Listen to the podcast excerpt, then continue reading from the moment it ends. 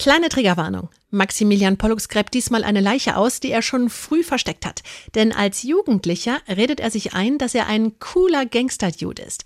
Aber in Wirklichkeit lässt er sich damals übers Ohr hauen und klaut deshalb Geld von dem Mann, der ihn immer in allem unterstützt und bedingungslos geliebt hat. Seinem Vater. Wenn das Thema etwas neu auslösen könnte, dann hört ihr vielleicht erst beim nächsten Mal wieder rein. Anlauf und Hilfestellen findet ihr in den Shownotes. Aber Kids haben eben noch weniger. Aber null. Und es kommt null. auch nichts rein. Es Du kommt kriegst nichts rein. auch nie Du hast kein kein. Konto. Du hast kein Konto, du hast nichts zu erwarten. Ich hatte sogar ein Sparbuch, das ist dann draufgegangen, als ich 14 war, für meinen ersten Knacks. Ja. Anwalt.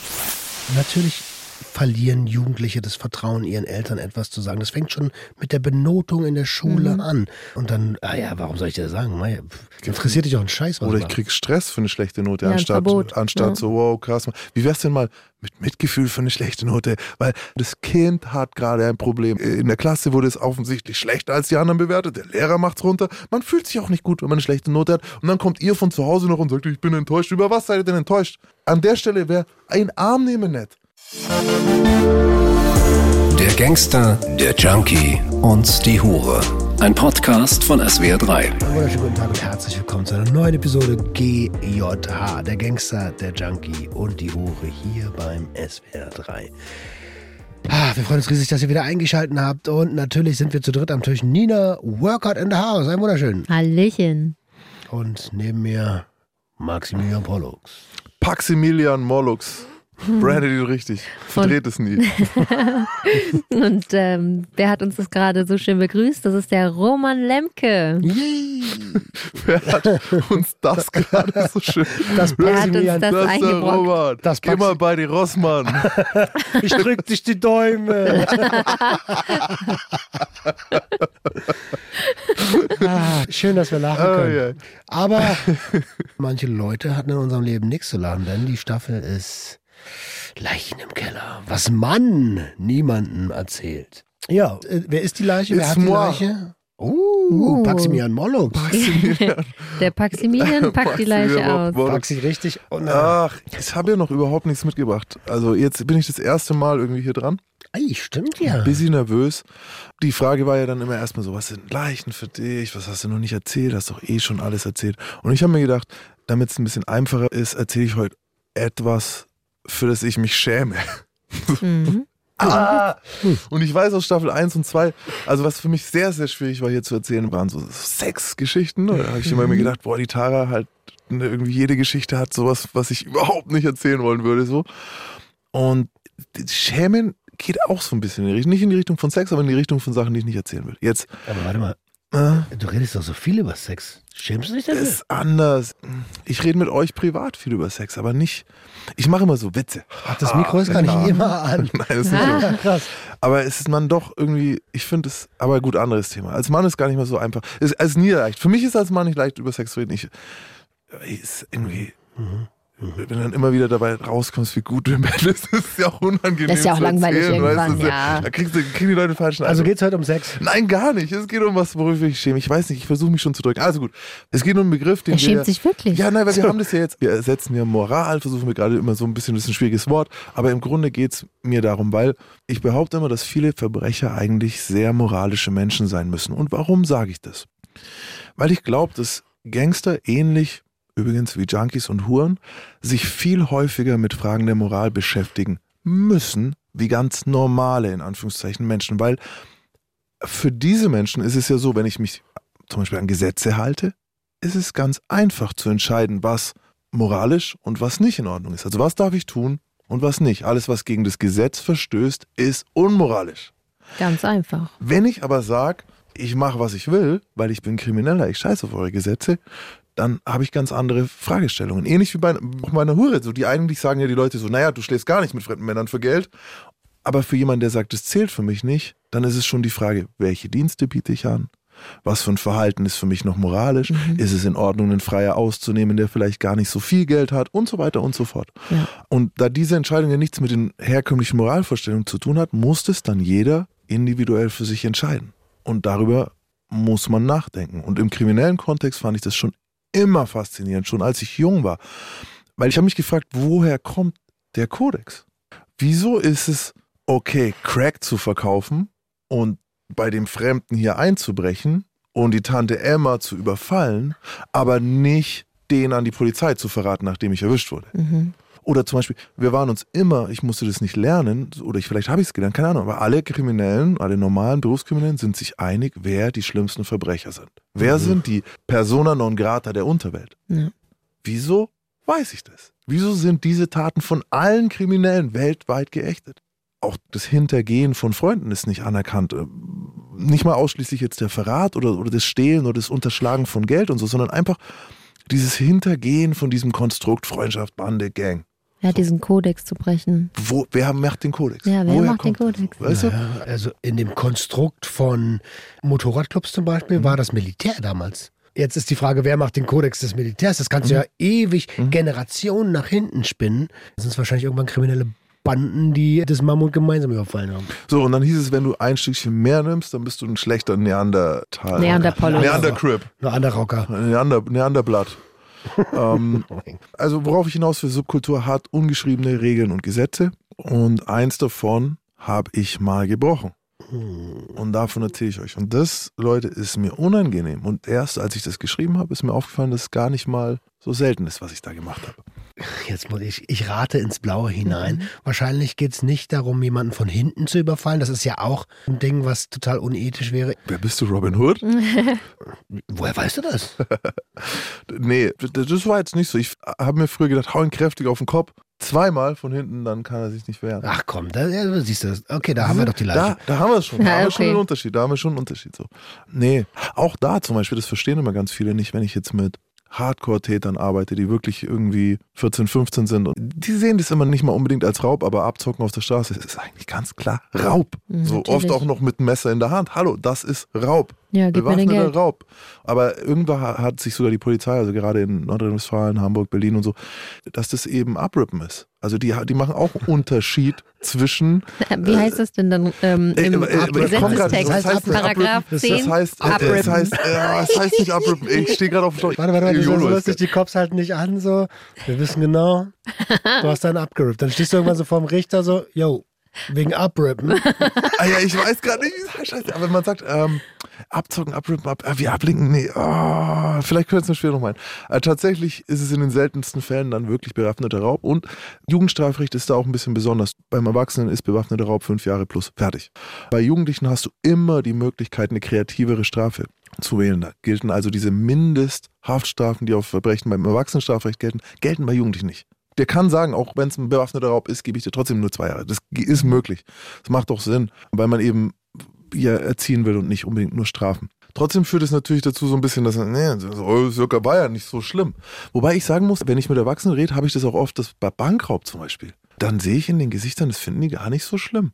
Ja, weil jeder von der großen Kohle träumt irgendwie und die Bank verknüpft man, glaube ich, im Kopf nicht mit einer Person und einem persönlichen Schicksal, sondern die Bank ist die, die eigentlich Geld von mir nimmt. Die Die- trauen mir auch nicht, ja. machen ihre Kugelschreiber an der Kette fest. Ja, ganz Wollen aber, genau. dass ich mein Geld dahin trage. Das hat diesen Robin Hood-Charakter, wenn man eine Bank ausraubt, obwohl das ja nichts anderes ist als Raub. Und nur für sich nimmt man's. Nur für sich und du traumatisierst dabei auch ganz viele andere Leute, die das heute Morgen noch nicht so auf ihrem Tagesplan hatten. Voll. Ähm, Erzähle ich an der Stelle auch immer, äh, in meiner ersten Traumagruppe war eine Frau, die Angst vor mir hatte. Also sie war eine Bankangestellte, weil ich der Größe und dem Habitus ihres Räubers entsprochen habe. Und die hatte damals, das hat sie mir viel später erzählt, ich sag mal, ja, eingenässt halt während dem Raub. Ich ähm, Hm. hatte ja auch schon mal eine schlechtere Erfahrung mit einer Situation, in der ich um mein Leben bangte. Hm.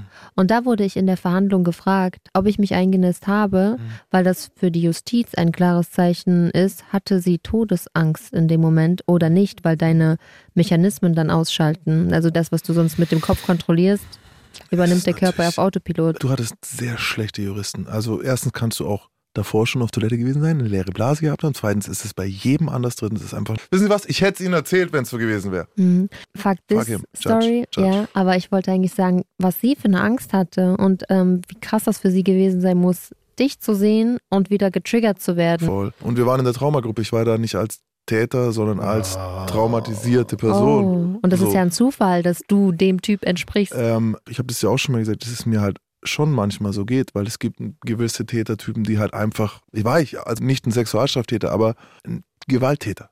Sorry, Mhm. du hast eine Glatze, du bist relativ groß, du hast äh, ne, ein bisschen Oberarm, redest laut, bewegst dich irgendwie raumgreifend. Ja, Das ist ja dann schon so ein gewisser. Ne? Worauf ich hinaus wollte, ist, wenn ich mit solchen Kids arbeite, die dann eben mit 15 schon 100 Raubüberfälle gemacht haben, oder äh, Raubüberfälle, da war es, ja genau, äh, Straßenraub, Abgezockungen, und ich arbeite mit diesen Kids, dann ist es tatsächlich so, dass ich froh bin, wenn ich dem beibringen kann, dass man alten Leuten nichts tut. mhm. Weil am Anfang, wenn ich mit denen arbeite, ist noch so, er das einfachste Opfer ist doch okay, warum soll ich nicht? Weil der moralische Kompass gar nicht existiert. Mhm. Ich würde von jedem nehmen. Ich klaue Kindern, ich klaue Erwachsenen, ich klaue am besten dem Senior, weil der kann sich, der kann mir nicht nachrennen. Und wenn du da ansetzen musst, dann verstehe ich auch wieder diesen Kodex, ne? weil selbst Kriminelle wollen diese Kids in irgendeine Schiene kriegen. Krieg Wenigstens ein bisschen. ja, wenigstens ein bisschen. Ich krieg den auch in dem Kurs nicht davon weg. Ich krieg den Mhm. nicht in 20 Stunden oder in 40 Stunden davon weg, Straftaten zu begehen. Aber vielleicht kriege ich ihn dazu, manche Dinge nicht mehr zu tun. Mhm. Und dann ist das für mich schon ein kleiner Sieg. Das klingt für viele jetzt total schockierend, ist aber für mich so, weil ich weiß, Nö, das finde ich ge- ja, du kommst Ah, auch aus unserem ja. Bereich. Die meisten Cops sagen mir direkt, was, was, Ja. was nützt mir das? Es ist aber realitätsfern. Was du machst, ist ja realitätsnah. Ja. Und jetzt kommen wir zu, ich mache weite Bögen heute, es tut mir leid. Das Ganze, was ich jetzt eigentlich erzählen will, war am Anfang meiner kriminellen Karriere. Ich war wahrscheinlich schon so 14, aber eben, Schon, erst. ja, aber noch so jung, aber schon Mhm. 14 straf Schon mich nicht. 14, wow. Straf mich nicht, schon. Ah ja. Ne? Ähm, ob ich es hier schon mal erzählt habe, weiß ich gar nicht, aber mein Onkel hat mich schon, bevor ich strafmündig war, hat benutzt für Drogenkurierfahrten und mich so ein bisschen angelernt. Und das hat dann aufgehört, als ich 14 wurde, weil solche Täter, irgendwann wirst du denen halt zu alt, in dem Fall äh, war es die Strafmündigkeit. Und von da an war ich so ein bisschen auf mich allein gestellt. Und ich habe damals ja auch angefangen gehabt zu kiffen, schon mit 13. Und wenn es ums Kiffen ging, war das dann blöd, dass ich plötzlich alleine auf mich gestellt war. Mein Onkel war nicht mehr da, um mir irgendwie Sachen zu supporten, mal eine Zeit lang. Und auch an der Stelle, ich sage es ganz klar, äh, keiner sollte in dem Alter anfangen zu kiffen. Ja, so, da 100 Pro. hier der äh, Pollux mit seinem Marihuana-Blatt auf dem T-Shirt und seinen Videos, wo er irgendwie äh, nach Südafrika fliegt auf eine Plantage und Kiffen cool findet. Das hat damit nichts zu tun. Nein, das Gehirn entwickelt sich noch so viel weiter in dem Alter. Bis Also zum 25. Lebensjahr. Ja, als erwachsener Mensch hat man da auch einen ganz anderen Blick auf die Masse an, was möchte ich denn konsumieren. Im jugendlichen Alter ist das maßlos. Voll. Und gerade Roman und ich plädieren für Konsumkompetenz, aber auf dem Weg dorthin kann sehr viel kaputt gehen. Ja. Und ich will jetzt gar nicht so viel darauf eingehen. Es ist ein höchst komplexes Thema, reden wir bestimmt noch hundertmal drüber, weil Kompetenz zu erlernen, das Mhm. ist ja ein Weg. Also ganz wichtig ist ja auch hier, und das, darauf kommen wir ja ganz oft zu sprechen, die Bildung in der Schule. So, Mhm. du kannst auch theoretisch erstmal etwas über Substanzen, Substanzgruppen, Wirkweisen lernen. Und wenn wir uns bewusst machen, dass das Gehirn halt sich bis zum 25. Lebensjahr entwickelt, auch Jugendliche und Kinder verstehen, wenn du regelmäßig in den Hirnstoffwechsel eingreifst, dass das nicht gut ist. Danke für den Einwurf, das ist es. Und was haben wir gelernt? Mach's nicht. Wenn du heute kiffst, dann bist du morgen auf Heroin. Das war, was Ja. ich gelernt hatte. Das war, was man mir gesagt hat. Ich hatte viel Glück. Meine Mutter hat äh, bei so ziemlich allem gesagt, wenn du meinst, das ausprobieren zu müssen, dann mach es zu Hause. Ich habe Mhm. keine Lust, dass Cool. du von der Polizei nach Hause gebracht wirst, weil du denkst, du musst es draußen heimlich machen. Und äh, damals habe ich gedacht, na toll, das ist ja gar nicht mehr so spannend. Hm. Aber heute denke ich mir genau so. Also sollte ich mal Kinder haben, dann würde ich das, glaube ich, auch so machen und lieber in einem Rahmen, den ich selber ziehe, Mhm. ermöglichen. Als Warte mal, du ziehst also dann selber, ich hab's nicht ganz. Na. Also es geht hier um Ja. Also mit den Kindern ziehen so. Ah, okay. Genau, ah, die ganze also Familie. Einfach mal, die, Gott, einfach mal hier. wir sind in Baden-Baden, nicht in Frankfurt. Sonntagsfrühstück einfach mal hier, zack, ein Frankfurter Applaus für die ganze Familie. ja, so machen wir das. Ähm, also, aber all das alles, ne, ich fange jetzt auch nicht wieder an. Äh, Legalisierung, wichtig, wichtig. Kauft Romans E-Book. Sicherer ist sicherer. Erlernen von Konsumkompetenz ganz wichtig. Dann brauchen wir nämlich jetzt nicht so viel umschweifen. Weil so wie es jetzt ist, ist es äh, fürchterlich. Weed gibt es an jeder Ecke unkontrolliert, ne? Das ist nicht gut. Ich habe damals, was man ja macht, ist der Gedanke auch zu sagen, ich will legalisieren nicht, damit nicht Jugendliche, war überhaupt kein, ich hatte nur mehr zu tun, irgendwie so die Sachen von irgendwelchen Leuten zu bekommen. Und manchmal ging es dann auch nicht anders, als eben auf neue oder andere Leute auszuweichen, denen man eigentlich auch gar nicht mal traut. Das ist ja die Folge des illegalen Marktes. Jeder Konsument kennt es. Du suchst den ganzen Tag rum, du, du fragst hier, wartest da und am Ende kaufst du eben, wo was geht. Und nicht da, wo du dich wohlfühlst oder gute Qualität zu erwarten gewesen wäre. ich weiß, ey, verdammt, manche Leute kennen nicht einmal einen netten Dealer, was halt übel ist. Mhm. Und da könnte ich mich stundenlang drüber aufregen, aber egal. Zu der Zeit hatte ich kein Geld. Ich meine jetzt nicht so, wir haben kein Geld, wie wenn ich heute irgendwie, oh, ich habe nicht viel cool. Als Erwachsene vergessen wir manchmal, wie kein Geld Jugendliche wirklich haben. Zero. Ich meine, es gibt auch genügend Erwachsene, gerade gegenwärtig, die irgendwie keine Kohle haben. Die Zeiten sind hart. Und es gibt viele, die kein Geld haben. Jeder, der im Leistungsbezug ist, ist komplett am Limit. Arsch, Mann. Die haben uns eine 450 Euro äh, heizen Mhm. und warm Wasser plötzlich von 150. Ja. Wie, wie, was ist jetzt so, ne? Also, aber Kids haben eben noch weniger. Aber null. Und es Also kommt null. auch nichts Es rein. kommt Du nichts kriegst rein. auch nie Du hast kein Dispo. Konto. Du hast kein Konto, du hast nichts zu erwarten. Ich hatte sogar ein Sparbuch, das ist dann draufgegangen, als ich 14 war, für meinen ersten Knacks. Ja. Anwalt. Oh, von ersten Also, Meine. Eltern haben gleich so, okay, also dafür haben wir jetzt hier das Geld haben wir Mhm. angespart, das war auch von den Großeltern, das ist für einen Führerschein. Aber Freundchen, du meinst, du musst Gerichtsverhandlungen machen hier, dann nehmen wir das von einem Sparbuch hier bei der, äh, bei der Raiffeisenbank damals Mhm. und das hauen Oder wir, der Sparkasse. gehen wir weg Oder für einen der- Anwalt. Oder bei der. Postbank. Kann man auch machen. Und das war natürlich, ist ein zweischneidiges Schwert, weil jetzt bin ich 40 und habe immer noch keinen Führerschein. Ich dachte kein Geld. weder, jetzt habe ich weder Geld noch einen Führerschein. Und jetzt hatte ich mir aber damals irgendwie so einen sehr, schon exzessiven Cannabiskonsum angewöhnt. Also mein kleiner Hals brauchte damals so zwischen 5 und 10 Mark am Tag. Dein Was- kleiner Hals oder deine kleine Lunge? äh, ja, man hatte immer in Nürnberg gesagt, immer sein gieriger Hals. Mhm. Weil Bon Ah, geraucht. Bon natürlich auch du Bon drauf. geraucht, natürlich, Mhm. natürlich. 90 Prozent Fünf Tabak. bis 10 Mark ist so süß. Süß. Ey, aber warte mal. Tatsächlich konsumiere ich heute als 40-jähriger Konsument 0,3 Gramm pro Tag. Außer es ist jetzt mal so, wuh, Ja, jetzt bist du auch Das ist Patient weniger Geld. Ja, als eingestellt. Patient. Ich habe Mhm. ich hab meine 0,3 bis ein halbes Gramm am Tag. Mehr brauche ich nicht. Mhm. Damals habe ich sozusagen mehr konsumiert. Krass, weißt du, was ich gerade gemacht habe? Oh, ja, so wenig. Das, Das ist relativ wenig. Ja, ja, es passiert auch schnell unter Konsumierenden, dass man sagt, "Ha, ich vertrage halt viel mehr, ich Ja. rauche viel mehr. Ach so, das ist du- gefährlich, das will ich eigentlich sagen. Äh, du, ich kann auch, ich war ja mit anderen äh, Patienten vor kurzem eine Zeit lang unterwegs. Du, der, die, der ein oder andere ballert sich sieben Gramm am Tag rein.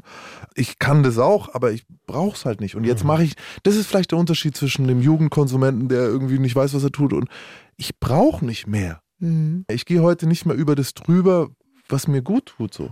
Aber weil du diese Kompetenz erlernt hast, schon, Ja. du hast das Gefühl dafür, wann ist es zu viel, wann fühle ich mich Ja. gar nicht mehr wohl, wann ist es einfach too much. Unnötig. Ja. musste, wir mussten das ja irgendwie quasi schmerzvoll erlernen. Das sollen Folgegenerationen bitte nicht mehr Ja, müssen. das wäre wunderschön. Denn, also schmerzvoll heißt in dem Fall mit Überdosierungen von jeglichen Substanzen über lange Zeit. Aber ich frage mich die ganze Zeit, reden wir jetzt über eine Drogenleiche? Wo, wo sind Nee, nee, wo wir, wir hin? kommen gleich. Wir kommen, aber das ist doch unser aller Herzensthema. Also die Leute wissen es, glaube ich, auch zu schätzen, weil Kiffen ist, also Cannabiskonsum ist einfach rampant und man hat diese ganzen Ängste und so. Ja, und dann, wie sollen wir es denn legalisieren? Ihr habt ja alle falsch konsumiert, also ist es vielleicht gar nicht so gut. Einer der Gründe für diesen exzessiven Konsum ist ja zum Beispiel das Verbot gewesen. Ich habe jetzt ein Zeitfenster von zehn Minuten oder einer halben Stunde. In dieser halben Stunde danach wird es wieder schwierig, weil dann kommt meine Mutter zurück oder dann muss ich dort sein oder dann muss ich da, das darf keiner wissen.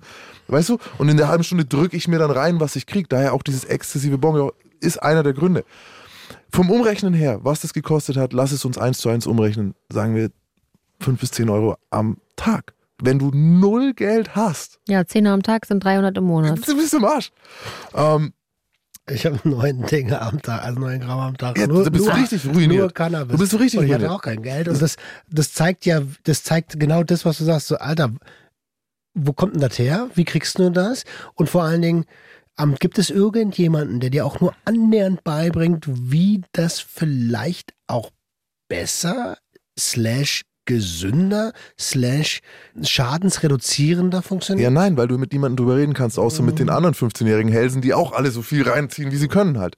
Ähm, das Ding ist, ich, es wurde ja später viel mehr. Mein Konsum, das ist ja wie gesagt 13, 14. Das ist ein Anfangskonsum noch, wo ich ja eigentlich so wirklich Ja. auch noch, äh, mir, äh, du kannst noch nicht mal richtig Mische machen. So, so, so war das bei mir. Da, ein Jahr später kommen wir nicht mehr mit den Zähnen am Tag. Aber gut, was macht man? Nina verhaut einen Mitschüler, haut hier, zeigt hier mal einen Fuß oder so, da kannst du das, kommst du durch, weißt du? Aber als Junge, das ist verkackt. Ähm, ich habe also gedealt. Und im Grunde habe ich vom, das ist auch interessant, vom ersten Gramm, das ich mir je gekauft habe, die Hälfte abgemacht und für denselben Preis weiterverkauft. Hatte also mein Konsum kostenlos. Jetzt kommen wir zur Moral und Ethik. Und das war direkt. Ne? Ich war ein sehr geschäftstüchtiger kleiner Junge und auch da wieder, das ist eine der häufigsten Sachen, wo sich Eltern bei uns melden, bei den Sichtweisen, ist wirklich, mein Kind dealt. Ich habe Mhm. Geld gefunden, ich habe eine Waage gefunden, ich habe Tütchen gefunden. Meistens finden sie nicht mal viel Zeug, aber witzigerweise finden sie oft Geld. So, ne? Also das ist so, so war das Geld. Und dann heißt es immer, mein Kind dealt, die Drogen sind schuld. Die Freunde sind schuld. Wir als Eltern haben versagt. Die Schule hat versagt, denn dort hat es angefangen. Und wenn ich dann immer frage, so, ey, was für alternative Methoden, sich was dazu zu verdienen, habt ihr den Kids denn sonst gezeigt? Großes Schweigen. Manche dieser dealenden Kids sind tatsächlich einfach frühreif, wenn es um Lust auf Business geht. Ja. Das darf man nicht unterschätzen. Die wollen nicht in der Schule hocken und auf Taschengeld warten. Vielleicht kriegen sie nicht mal eins. Und diese Kids brauchen unbedingt ein Out, also ein, Mhm. irgendeine Möglichkeit für diese Lust am Hasseln. Ja. Und diese Kids gibt's, weil ich bin eins von denen. Und ich haben- auch. Du auch, ja. Hustler. Also wir haben jetzt zwei dicke, fette Themengebiete hier. Mhm. Einmal die Jugendlichen, die natürlich gefordert werden möchten, Mhm. die, die ähm, wachsen wollen und zwar mit einer richtig krassen Geschwindigkeit.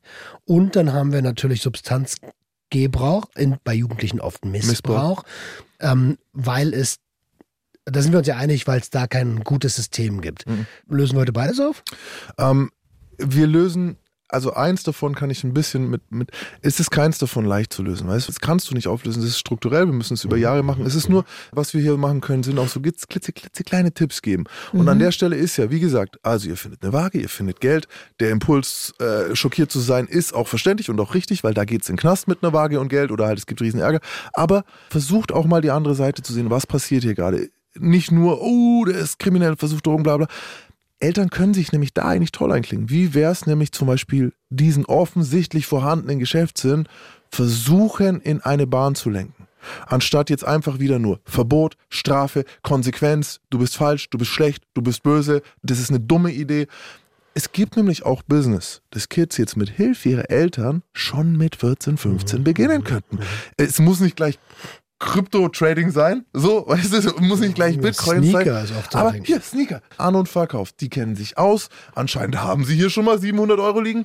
Äh, Übrigens, äh, da dürfen wir jetzt nicht drüber reden, was man mit Geld macht, das man findet. Äh, Drogengeld abgeben ist nämlich auch nicht so einfach. Äh, Da wirklich, bitte meldet euch nochmal entweder bei Anwälten oder bei Vereinen wie den Sichtweisen. Versucht ein Outlet zu finden. Also ein Outlet, weiß gar nicht, was man so sagt. Aber hier Sneaker an- und Verkauf, finde ich, ist eine richtig geile Idee. Es gibt auch Dinge, bei denen die sich einfach auskennen. Weiß ich nicht. Jugendliche wissen dann schon, was man machen könnte. FIFA, Trading Cards, keine Ahnung. Es gibt irgendwas, wo die sich gut auskennen. Irgendwas, wo die Plan haben. Und es geht mir eigentlich jetzt nur darum, nicht die Sache moralisch zu bewerten, sondern eine Möglichkeit zu finden, Hustler und Hustlerinnen hasseln zu lassen. Fördern. Also- ja, fördern. Ich habe auch Glück gehabt, was das angeht, weil mir beigebracht wurde, dass man auch legal, ohne einen Job zu haben, also noch in der Schulzeit, die man ja auch noch ein paar Jahre weitermachen soll, die Möglichkeit bekommt, Geld zu verdienen, zumindest in kleinen Schritten. Ich hatte damals zum Beispiel die Option, das Auto meiner Eltern auszusaugen, die Scheiben super zu putzen und dafür gab es dann Beispiel 10 Euro. So habe ich das anfangen können zu skalieren. Okay, wenn ich dann einmal im Monat oder alle zwei Wochen diesen Wagen, dann habe ich schon mal 20 Euro. Damit kann ich dann schon mal mit meiner Freundin Eis essen gehen oder was auch immer. Und so bekommt man auch mal ein Gefühl dafür, ich muss was tun, um Geld zu verdienen. Es fällt nicht vom Himmel, denn gerade bei dem Drogenverkauf ist ja die Gier so schnell, dass was einsetzt, dieses schnell viel Geld. Und auch ganz schnell viele Probleme. Ja, Paranoia ohne Ende. Und wie du sagst, die Kids haben meistens schon eine Idee, die kennen sich ja viel besser aus als wir, als die Eltern, als alle. Äh, Wenn ich meinem Kind die Möglichkeit geben möchte, Geld zu verdienen, wird mir mein Kind schon sagen, ja Mama, bitte leih mir 20 Euro, damit kann ich das und das starten. Aber das beinhaltet ein intaktes Vertrauensverhältnis. Voll. Und das ist so oft nicht gegeben zwischen Eltern und Jugendlichen, weil es halt dieses System von Strafe gibt und das zieht sich durch so viele Elternhäuser und natürlich verlieren Jugendliche das Vertrauen, ihren Eltern etwas zu sagen. Das fängt schon mit der Benotung in der Schule Mhm. an. Und dann, ah ja, warum soll ich dir sagen? Mei, Interessiert dich auch ein Scheiß, was Oder ich krieg Stress für eine schlechte Note, Ja, anstatt, Verbot. anstatt Ja. so, wow, krass. Wie wär's denn mal mit Mitgefühl für eine schlechte Note? Weil zuallererst ist es nicht euer Scheißproblem, sondern das Kind hat gerade ein Problem. In der Klasse wurde es offensichtlich schlechter als die anderen bewertet. Der Lehrer macht's runter. Man fühlt sich auch nicht gut, wenn man eine schlechte Note hat. Und dann kommt ihr von zu Hause noch und sagt, ich bin enttäuscht. Über was seid ihr denn enttäuscht? An der Stelle wäre ein Arm nehmen nett. Ja. Mann, es tut mir leid, dass du eine 6 geschrieben hast. Das ist scheiße, fühlt sich scheiße an. Fühlt sich kacke an oder So. vielleicht auch ein bisschen Menschlichkeit. Ja, weil es mich aufregt. Ich erinnere mich auch, dass man als äh, Kind oft das Gefühl hatte, Eltern sind solche Roboter, die nur funktionieren. Die waren alle nicht in der Schule und die haben auch keine Gefühle. Und ähm, wenn meine Mutter gesagt hat, ja, scheiße, eine 5 in Mathe, naja, ich war auch eigentlich immer voll schlecht in Mathe. Das hat mich gefreut, das hat mich gestärkt. Nicht, weil ich mich dafür freue, dass meine Mutter eine schlechte Note hatte, sondern weil ich dachte, die versteht mich in dem Moment. Weißt du, was noch schlimmer Und die ist? ist auch groß geworden. Wenn es Ja. den Eltern einfach scheißegal ist. Ja, ist richtig. Das ist noch schlimmer. Das ist- Ja, also, Gleichgültigkeit ist die schlimmste oder Ignoranz ist die schlimmste Das ist Beleidigung, richtig die du einem ja. Menschen antun kannst. Ähm, ich weiß bloß nicht, wo ich bei denen. Also ich, ich weiß, was ich vermute. Ich vermute, dass die Eltern. Ich bin so fokussiert immer auf Lösungen. Weißt du, ich glaube, die Eltern, denen ihre Kinder scheißegal sind, hören sich unseren Podcast nicht an. Nee, die hören Das sowas ist wieder, nicht. das ist wieder Ding. Sie hören sich das hier gar nicht an. Denen ist alles scheißegal. Und hier ist, du musst ja schon allein Empathie für uns haben, um unsere Geschichte. Ja. Weißt du, wie ich meine? Und dann Ja, musst du ja was lernen wollen und, und, und dir das geben wollen. Und, Und selber in den Spiegel gucken wollen und dir das Problem eingestehen. so, und das ich habe auch gerade noch. so null an die Hörer gedacht. Ich wollte einfach nur. Ja, Ah, ja, okay, und deswegen ja. denke ich mir, deswegen mache ich das ja immer. Deswegen sage ich ja diese Dinge. Ich sage ja sowas wie dieses, ey, weil ich halt auch weiß aus der Praxis, das sind die Eltern, die sich bei mir melden, ja, ich habe eine Waage gefunden, ich habe das gefunden, was mache ich? Dann sag ich, ja, habt ihr, und jetzt das mit dem, mit dem Zwani, was du jetzt gesagt hast, zum Beispiel fürs Ding, das ist alles, das sind sehr süße Ideen von Anfang. Aber ich rede hier von Kids, die, die, Die sind schon drin. Kapazitäten haben, Tausende von Euro. Was für verdienen. 20er? Damit Ja, kriege ich die- noch nicht mal drei Gramm. Es geht jetzt nicht mal darum, dass sie damit Drogen kaufen sollen von dem Geld, sondern ich habe mit Kids zu tun gehabt, die ihren Eltern in den Möglichkeiten, Geld zu verdienen, in nichts nachstehen, außer dass sie 15, 16 sind. Die wirklich sich im Trading aus. Wir, wir leben in anderen Zeiten, mein Leben. Die Welt ist der Marktplatz. Online finden Dinge statt. Die entwickeln Apps, die machen das, die, die müssen nur, die können noch nicht, also sind noch nicht geschäftsfähig richtig. Und da muss man halt mal gucken, äh, ob du jetzt unbedingt deinem 15-Jährigen helfen willst, eine, eine, einen Startup an die Wand zu fahren, aber warum nicht? Aber tw- 20er ist, also egal für welches Business, ein Zwacken ist schon ein scheiß Startkapital. Ist es, aber ich meine eigentlich viel früher einzusetzen. Nicht erst, wenn man mit 14 selber auf die Idee kommt ähm, oder schon angefangen hat, heimlich Geld zu verdienen, sondern mir wurde beispielsweise mit 10 Ja, gezeigt, saugt das Genau. Auto aus. Also äh, noch bevor ich auf die Idee komme, wie könnte ich denn Geld verdienen, Da- wurde gesagt, hier, Mhm. wenn du mehr Taschengeld brauchst, dann mach was dafür. Und es muss ja im Verhältnis sein. So, es gab Zeiten in meinem Leben, da war für einen Zehner kriege ich eine gemischte Tüte, Mann, da kann ich, Ja. kann die ganzen Stadtteile, kann ich, kann ich. Die Tüte ist so schwer, die kannst du gar nicht tragen. schreiben. Äh, Wie viel, wie viel Cent habe ich noch was? übrig? Drei. Kennt ihr nicht aus dem Osten oder was? Nee, gemischte, Gemischte Tüte Tüte. was? Mit Süßigkeiten. Ah. So, und dann ist so, ey, geben Sie mal hier noch eine Leckmuschel, und dann hast du noch, wie viel sind noch übrig? 95, ah, okay, 95 Pfennig, okay, kann man, ihr wisst, was ich meine. Mhm. Ähm, das, äh, Gruß geht raus an Jay. Ähm, das ist seine Analogie, die habe ich jetzt so ein bisschen geklaut, weil er echt hat das mal zehn Minuten lang ausgewalzt, wie, er den Kioskverkäufer immer, wie sie so gedealt haben. Das Ding ist, gib denen Chancen. Wir kommen jetzt in die Nähe. Also ich habe damals mein ganzes Business heimlich gemacht. Das war auch im, im ersten Jahr, also von 13 bis 14,5. Von 13, da war es aufgrund meiner hohen Fixkosten, nämlich 10 Mark in meinen eigenen Mund. Äh, also war es ein von der Hand in den Mund Geschäft im wahrsten Sinne des Wortes. Und das Problem bei solchen Geschäften ist, wenn dann einmal was schief geht, wenn du einmal auch nur ein bisschen Minus gehst, dann bist du verloren.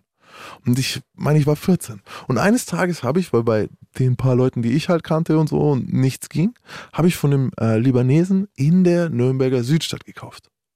Und ja, Nürnberger wissen, auf den ersten Blick Äh, Mach mal für alle, die nicht aus Nürnberg kommen. einer der besten Teile von Nürnberg. Okay. Neukölln. So, aber halt, also ich kann es immer Ah. schwer vergleichen. Aber es ist Nürnberg, ganz Nürnberg ist irgendwie Asi, aber Südstadt ist. Heute hast du so original eine Spiel, ah, du hast pro Block zwei Spielhallen. So, okay weißt du? Das ist scheiße, Mann. Ähm, ist nicht gut. Und immer Schrottkarre, Schrottkarre, Schrottkarre, AMG. teurer mehr, genau, AMG, Schrottkarre, Schrottkarre, Schrottkarre, Schrottkarre, AMG, so ist es immer so. Schrottkarre, Schrottkarre, Schrottkarre, Schrottkarre, Lamborghini, so weiß ich, Schrottkarre, Schrottkarre, okay. Ähm, auf den ersten Blick sah auch alles super aus, helles, schönes Piece, so richtig so, ich habe so eins noch nie gesehen, so eine schöne Farbe irgendwie. Und dann, und dann meinte er so, er kommt aus meinem Heimatland. Und er, der nannte das einen libanesischen Blonden. Und ich so, wow, ich habe 100 Mark, so, weißt, also 100, ich bleibe jetzt mal bei Euro. Ich kaufe also dann für einen Huni von meinem ganzen Geld, was ich jetzt halt hatte, kaufe ich von diesem Blonden, weil, alter, Schnäppchen, auch noch guter Preis, irgendwie sie, sechs, sechs, oder ich weiß nicht mal, ob es acht oder sechs mal. Grammpreis und ich so, boah, null Rücklagen, das war alles, was ich hatte, aber es ist ja noch besser, jetzt es hier in diesem Blonden zu haben. Und dieser Blonde stellte sich im Nachhinein leider als Henna heraus. Oh. Und das war kein Hasch. Es war halt einfach Henna. Farbe. Zu der Zeit damals gab es nicht so wirklich viel. Also in Deutschland gab es jetzt nicht so, dass du da drei, vier, fünf, zehn Sorten hattest oder in einer Stadt wie Nürnberg, da gab es dann immer eine oder zwei Sorten halt und das war's. Und meistens war das von grüner, hat man gesagt. Also grüner ist die loweste Qualität gewesen von Hasch und das war das Einzige, was irgendwie so runtergedrippelt ist zu den Jugendlichen. Das hatte eine sehr, sehr dunkle Farbe.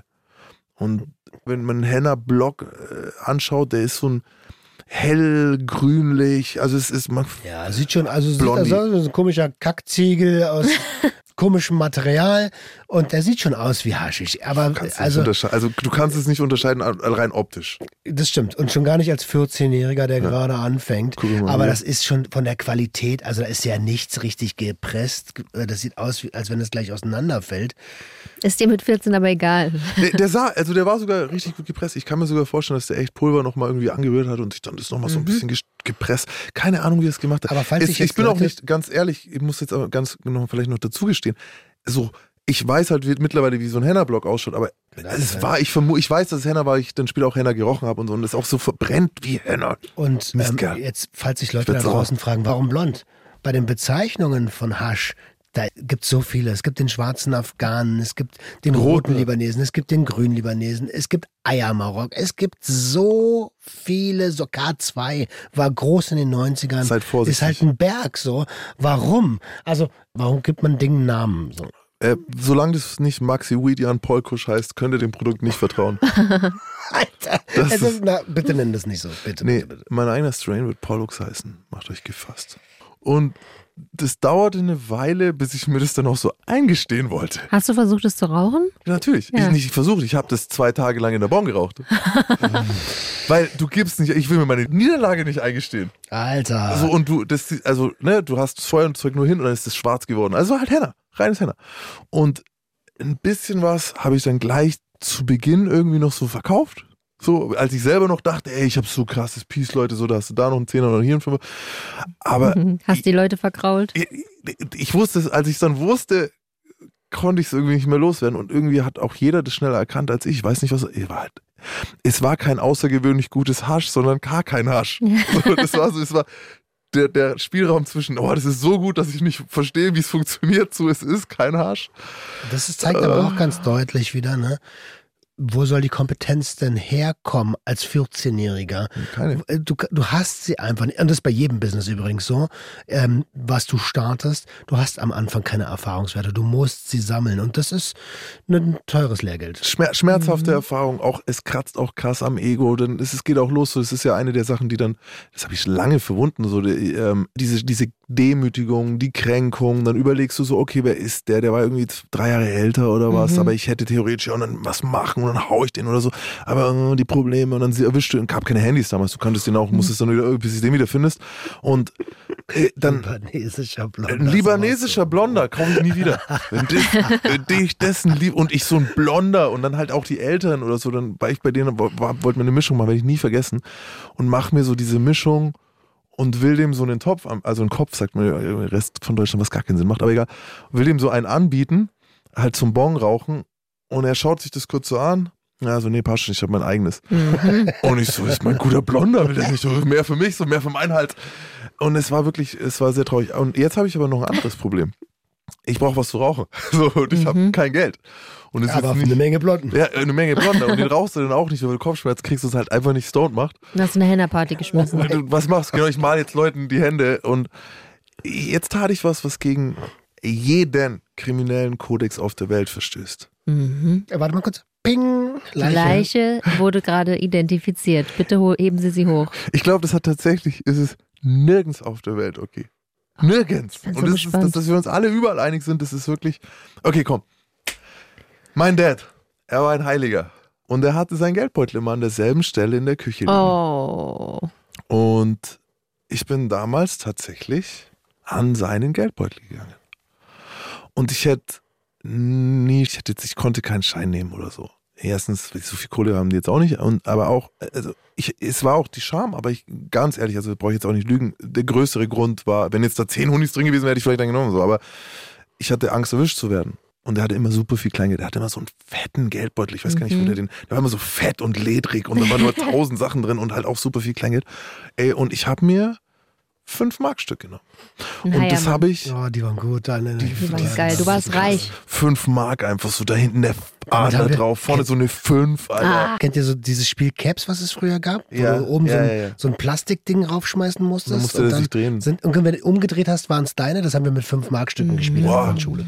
wow. Das ist aber, das ist aber schon High Stakes. Voll High geil, Alter. Ich hab's geliebt. Und ich habe das ja dann nicht einmal gemacht, sondern ich habe das dann, weil mein Dad war auch Raucher und so.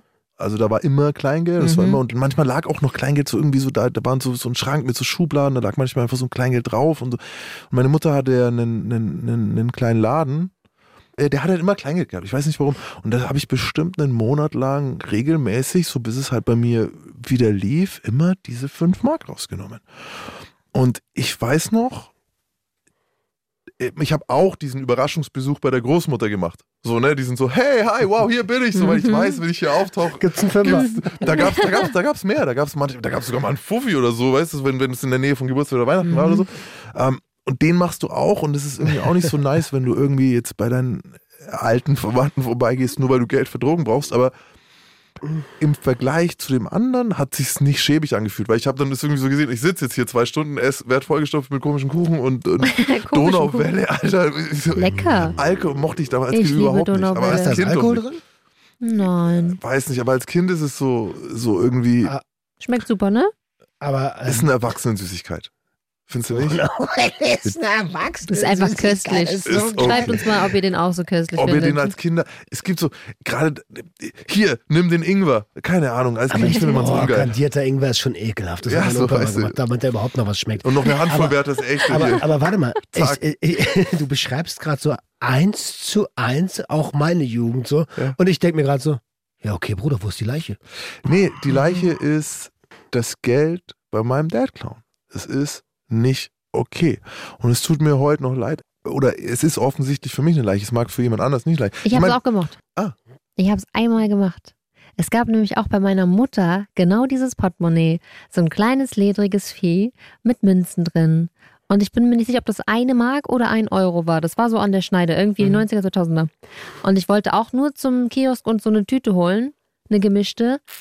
Und ich habe mir diesen Euro oder Mark, dieses Stück rausgenommen, mir das geholt, was ich wollte und bin später zu ihr hin Mhm. und habe ihr gesagt, Mama, ich habe da diese, diese, diese Münze rausgenommen und sie ist explodiert. Das war ein Samba-Stück. Äh, Nein, sie hat gesagt, das ist Diebstahl, du hast mich beklaut.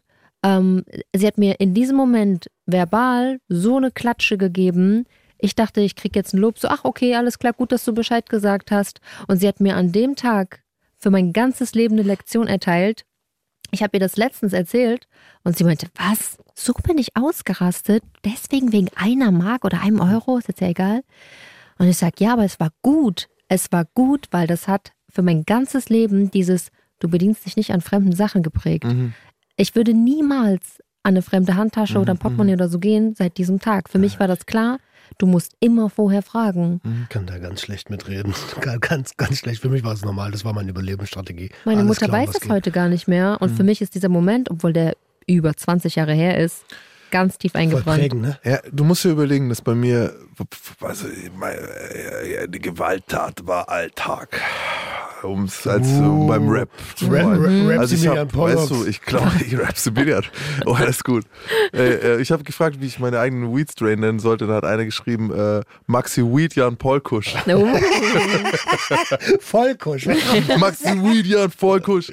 Ähm, nee, das Ding war, also ich, ich, äh, ich bin nicht zart beseitet und ich, ich weiß aber erstens, dass es für mich eine Traumerfahrung ist, weil ich diesen scheiß Geldbeutel kenne. Weil ich, weil das, meist du immer so, wenn du so komisch selektive Erinnerungsfetzen an, an Dinge hast, die du dann auch sofort fühlst, hörst, riechst, whatever. Und, aber das ist es nicht. Das ist das Trauma, ja. Aber es ist viel schlimmer. Und zwar, er hätte mir alles gegeben, was er besitzt. Jeden einzelnen Tag seines Lebens. Mein Vater ist letztes Jahr gestorben, wie ihr wisst. Und ich weiß, er hätte mir. Also, und das ist es. Ne? Der hat mich aufgenommen. Ich bin ja nicht mal sein leiblicher Sohn. Mhm. Er hat mich aufgenommen. Ich habe nie einen Unterschied zwischen mir und meinem Bruder. Also gibt es keinen Unterschied. Der, ich glaube, immer so vom Gefühl her so, hey, um mich kümmert er sich am meisten, weil ich halt das Schwierigste aller Kinder bin, so auf die Art. Und äh, dieser, dieses, du gibst mir dein, deinen Namen über die Adoption. Du legst dich rechtlich für mich ins Feuer. Du bist für immer für mich da. Und von jemandem zu stehlen, der dir ohnehin alles geben würde, was er hat, ist so krass Schäbig. armselig. Okay, jetzt habe ich die Leiche, jetzt sehe ich sie und jetzt fühle ich sie auch. Weißt du, wenn ich nämlich, wie du gesagt hast, Überlebensstrategie, sehe ich keine Leiche, Alter. Ihr habt 5 Euro, ich habe keine, ist eine ganz andere Geschichte. Ne? Dann sehen wir mal jetzt, wenn ich die. Aber. Äh, ne? Und ich meine, ich war da 14 und ich schäme mich. Oh, ich glaube, also ich habe bestimmt andere eklige Scheiße gemacht mit 14, also wirklich jeder. Und wir werden auch nochmal was hören aus der Zeit, aber das ist eine sehr, sehr unangenehme Nummer für mich. Ich, nochmal, mein Vater ist letztes Jahr verstorben, ich war dabei, habe seinen letzten Atemzug miterlebt, wir haben darüber hier schon gesprochen. Hast du es hier erzählt? Nein. Meine Mom hört es gerade hier zum ersten Mal, weil sie auch jeden Podcast hören muss.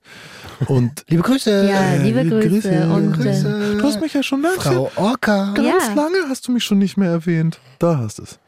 ähm, ich, ich weiß noch, es gab sogar mal so eine Situation, so, wo mein Papa irgendwie so meine Mom gefragt hat. So, hast du was hast, hast du da rausgenommen? was rausgenommen? Ich bin sicher noch, weil, wie gesagt, Raucher, die wissen ihre Fünfers. Also ne, wenn du drei hast, ist okay, aber wenn du nur einen hast, dann brauchst du den so. Also von Rauchern war bisher nicht die Rede. So, Okay, jetzt Rauch auch, ne? Also und deswegen waren ja auch immer so drei, vier, fünf was überall und das war unübersichtlich. Aber wenn dann halt und dann er irgendwie und dann fragt er und ich weiß noch, ich saß so bei meinem hier äh, Schoko Pops, Schoko Crispies, whatever, Milchfrühstück und schluck so und guck so nach vorne so, und, äh, aber Schön runtergucken. so, einfach, einfach weiter, am Mund so voll schaufeln wie möglich.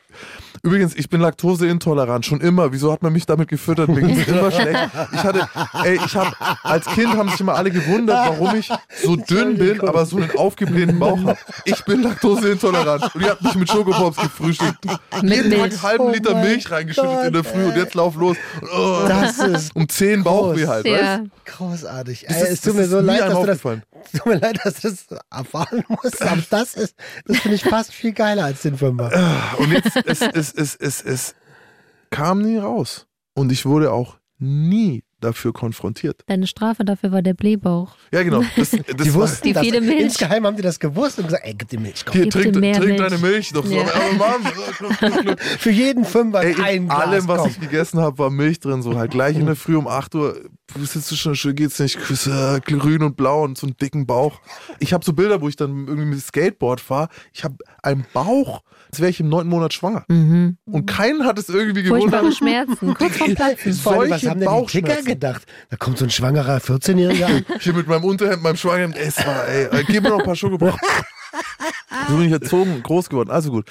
Und wie ist das heute für dich? Also bereust du, dass du niemals gesagt hast, ich habe dich da mindestens einen Monat lang jeden Tag beklaut? Obwohl du es mir sicher, ge- also du wusstest es sogar. Er ist sicher gegeben. Ich hätte ihm sogar theoretisch sagen können, ey, ich habe Scheiße gebaut, brauch dafür Geld. Und du hast es nicht gemacht und du hast es auch nicht aufgeklärt. Nee, Du, ah, Warte, warte, warte. Ich möchte eine Frage anschließen, weil es passt beides gut. Mhm. Du hast gesagt, ich hätte ihm theoretisch sagen können, ich habe Scheiße gebaut.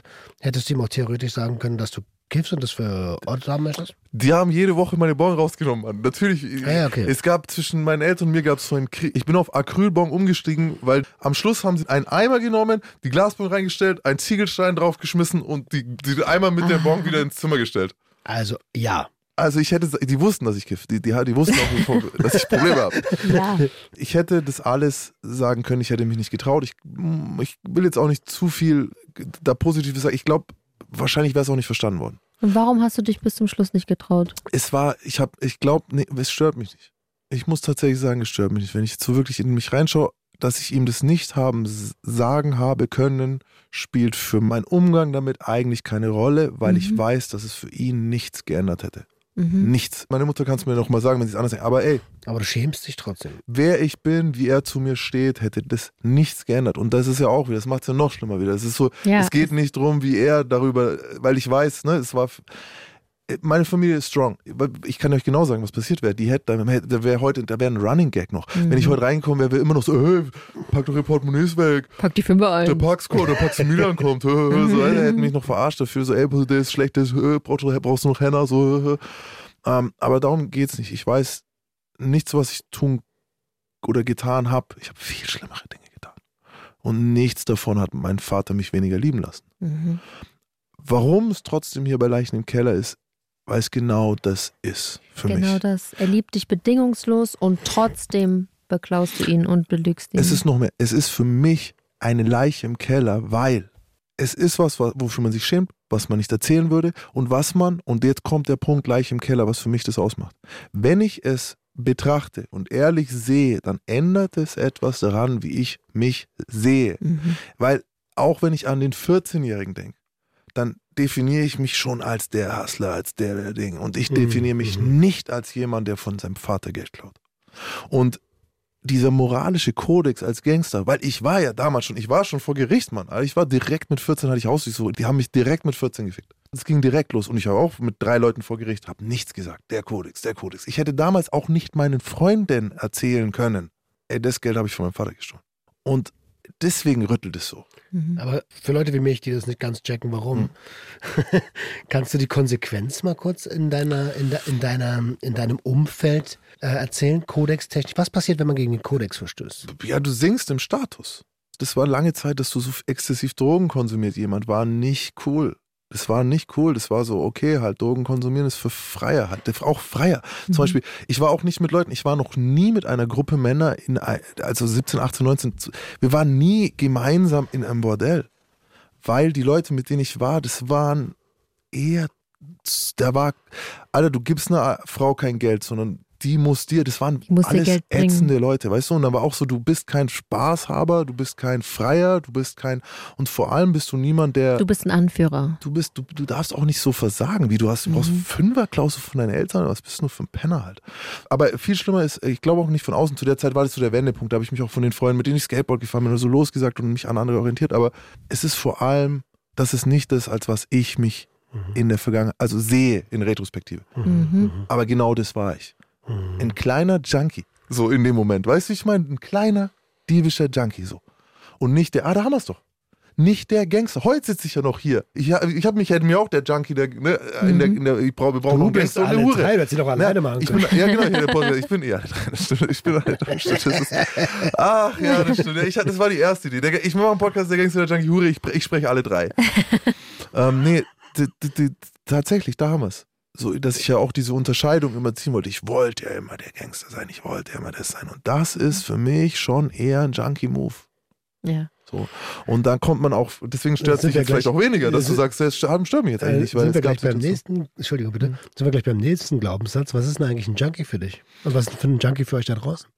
Das Ja, ist haben- interessant. Haben wir aber auch schon oft geredet. Also ein Junkie ist, ich habe eine andere Sicht, wir bedeuten das Wort Junkie um. Aber früher war für mich Junkie äh, wie vergleichbar mit Schaf.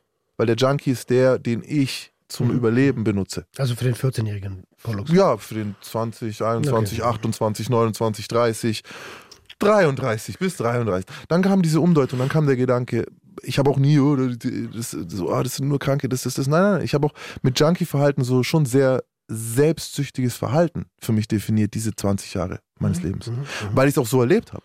Digga, ich hätte, am Anfang machst du so Sachen, du, du bist mit jemandem gut, du gibst ihm und dann merkst du, ach, der ist drogensüchtig, der klaut, der klaut mich, der zahlt mir nicht zurück.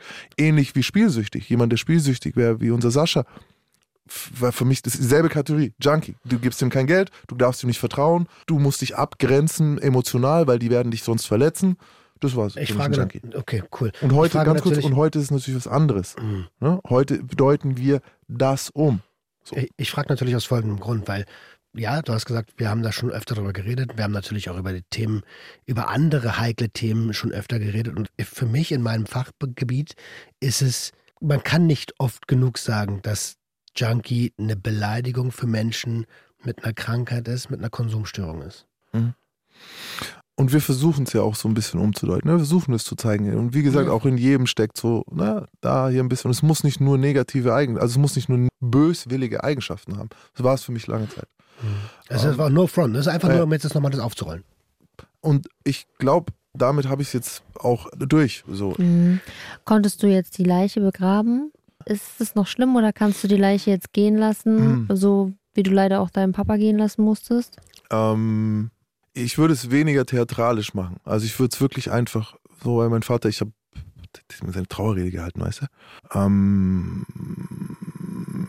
es ist eher so, ich akzeptiere und da haben wir es wieder. Die Leiche hört ja nicht auf, da zu sein, sondern man packt sie weg von dem Versteck im Keller und akzeptiert so, ey, es gab, ja, ich verstehe diese Art von Verhalten. Ja, ich verstehe das Gefühl, das du in dem Moment hast, wenn du was machst, obwohl du weißt, dass es falsch ist und Leuten schadest, die du liebst. Wie, Mann, ob das jetzt der Sascha ist, der, der, der, Million, der eine halbe Million durchbringt in ein paar Wochen und dasselbe Gefühl dabei hat, oder ob es ich in dem Moment war, so, der fünf Mark nimmt jedes Mal wieder es ist was, was ist ein Teil von mir gewesen. Dagegen ist, war ich nicht gefeit und äh, damit ist es gut so. Mir hilft diese, so Sachen wie dieser Podcast oder YouTube oder so, hilft mir tausendmal mehr, als es auch einfach für mich selber zu ordnen, sondern dann ist es ja auch noch so, ich trage es nach außen. So, ich will nicht der tolle Gangster, der hier irgendwie Tasche voll Geld, sondern nein, da haben wir es halt, der 5 Euro, 5 Mark geklaut mhm. vom, vom Vater, um irgendwie auf die Beine zu ähm, Okay, sie kann schon mal raus aus dem Keller, mhm. aber ist sie bereit für den Friedhof? Du, ja, Mann, lass, äh, äh, ja, ja, es ist ja, es ist ja, worum geht's? Ist es ein Teil von mir? Ja. So, darum geht's. Akzeptiere diesen Teil, sieh ihn nicht nur in anderen Personen, sieh ihn auch bei dir selbst. Und ja, darum geht's die ganze Staffel halt. Und vielleicht beim nächsten Mal den roten statt den blonden. Ach, der blonde lieber. Nee, wenn wir jemals wieder mit einem blonden kommen, ne, das ist. Mhm. Gott, ey, und dann habe ich diesen Typen, ne, dann habe ich den irgendwann wieder gesehen. Und dann habe ich zu dem gesagt, so, ey, ich würde gern äh, mehr von den Blonden haben. So war ich dann schon zwei Jahre älter oder eineinhalb Jahre älter oder so, ne? So ein bisschen schon gefährlicher. Und dann irgendwie so, und dann eher so, was habe ich gesehen, für eine Sekunde eher so, mhm. könnte ich machen. Und dann hat er auch so, äh, ne? Und dann hat er aber versucht, und ich wollte ihn nur unbedingt irgendwie strafen halt so, ne? Aber hat dann gesagt, ja, nee, und hat sich dann nie wieder gemeldet, kam dann nicht zum Treffpunkt und so. Sehr gut. Wenigstens. Okay, dann schaufeln wir, schaufeln wir schaufeln es zu. Kauf keinen Blonden. Und äh, genau, deshalb nehmen wir mit. Klaut keine 5-Mark-Stücke von euren Klaut nicht von euren Eltern, legalisiert Weed. Über Feedback freuen wir uns wie immer an gj.swr3.de. Und falls ihr noch auf der Suche seid nach Podcasts mit unglaublichen Geschichten, wir hätten da einen Tipp. Mafialand, die unglaubliche Geschichte des schwäbischen Pizzawirts Mario L. In dem SWR Roadcast gehen zwei Reporterinnen auf die Reise quer durch Baden-Württemberg bis an den südlichsten Zipfel Italiens nach Kalabrien. Dort herrscht die, sagt's jemand? Drangheta. Drangheta. Drangheta. Und Baden-Württemberg ist sowas wie ein Hotspot für sie. Was das mit dem Stuttgarter Pizzabäcker Mario L. zu tun hat und wie stark die Mafia auch bei uns den Fuß in der Tür hat, hört ihr bei Mafialand in der ARD Audiothek. Der Gangster, der Junkie und die Hure. Ein Podcast von SWR3.